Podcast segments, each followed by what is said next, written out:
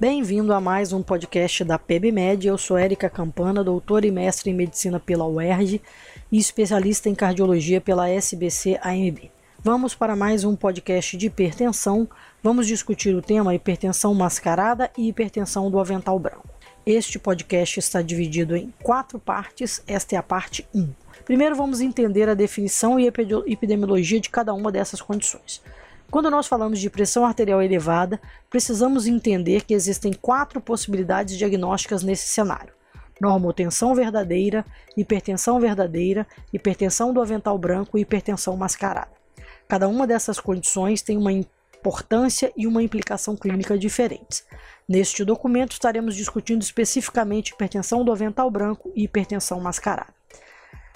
A hipertensão do avental branco é definida pela presença de medida de pressão arterial no consultório superior a 140 por 90 e a medida de pressão fora do consultório realizada pela MAPA ou pela MRPA normal, ou seja, valores de vigília e de 24 horas normais.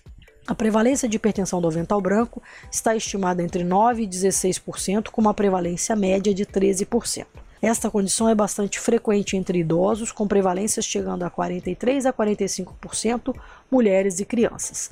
Frequentemente identificamos hipertensão do avental branco entre indivíduos com valores de pressão arterial no consultório compatíveis com hipertensão de estágio 1 e 2, sem a documentação da presença de comorbidades ou lesão de órgão-alvo. A hipertensão mascarada é caracterizada por valores normais da pressão arterial no consultório inferiores a 140 por 90, porém com pressão arterial elevada na mapa ou nas medidas residenciais, em seus valores de vigília, 24 horas ou sono.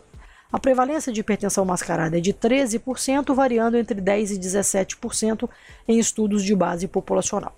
Algumas condições devem levantar suspeita da presença de hipertensão mascarada sexo masculino, extremos de idade, história familiar para hipertensão, tabagismo, consumo de álcool, medidas de pressão arterial de consultório limítrofes e ou histórico de elevação ocasional, sobrepeso obesidade, diabetes, doença renal crônica, documentação de hipertrofia ventricular esquerda ou de lesão de órgão-alvo em normotensos, entre aspas, presença de múltiplos fatores de risco associados, histórico de apneia do sono, documentação de hipertensão induzida pelo esforço e fatores psicossociais como ansiedade, conflitos interpessoais e estresse no trabalho.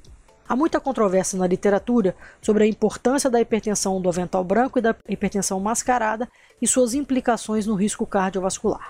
Acredita-se que o risco cardiovascular associado à elevação da pressão arterial tenha um comportamento crescente, progressivo e linear de forma que a ocorrência de complicações é progressivamente maior para aqueles portadores de hipertensão do avental branco, hipertensão mascarada, hipertensão verdadeira progressivamente. Os resultados do estudo Pamela, que foi o maior estudo com mapa, demonstraram que os portadores de hipertensão do avental branco têm maior probabilidade de desenvolver hipertensão arterial sustentada do que os normotensos. 37% dos hipertensos de avental branco tornar-se-ão hipertensos em 10 anos. Em relação à hipertensão mascarada, existem evidências demonstrando que a ocorrência de eventos cardiovasculares entre esses pacientes se comporta de forma semelhante ao dos hipertensos verdadeiros. Isto ocorre porque na hipertensão mascarada, os pacientes mantêm níveis elevados de pressão arterial na maior parte do tempo, com os valores sendo normais apenas nas consultas médicas. As diretrizes britânica e japonesa recomendam tratamento não farmacológico para pacientes com hipertensão do avental branco e terapia farmacológica para os pacientes com hipertensão mascarada. Pacientes com hipertensão do avental branco que apresentam concomitantemente síndrome metabólica ou doença cardiovascular estabelecida, as diretrizes do ESC-ASH recomendam terapia farmacológica. Essa mesma postura é adotada pela Sociedade Brasileira de Cardiologia.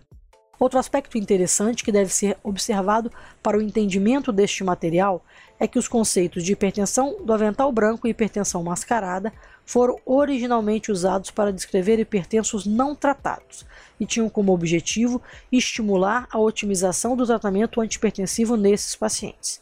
No entanto, as diferenças entre as medidas de pressão arterial obtidas através da monitorização ambulatorial da pressão arterial e da medida de consultório podem persistir apesar do paciente receber tratamento antihipertensivo. Em tais casos, os pacientes têm sido descritos como tendo hipertensão do avental branco ou hipertensão mascarada tratada. E especificamente no Honest Study, esses conceitos foram aplicados a pacientes hipertensos sob tratamento com omesartana.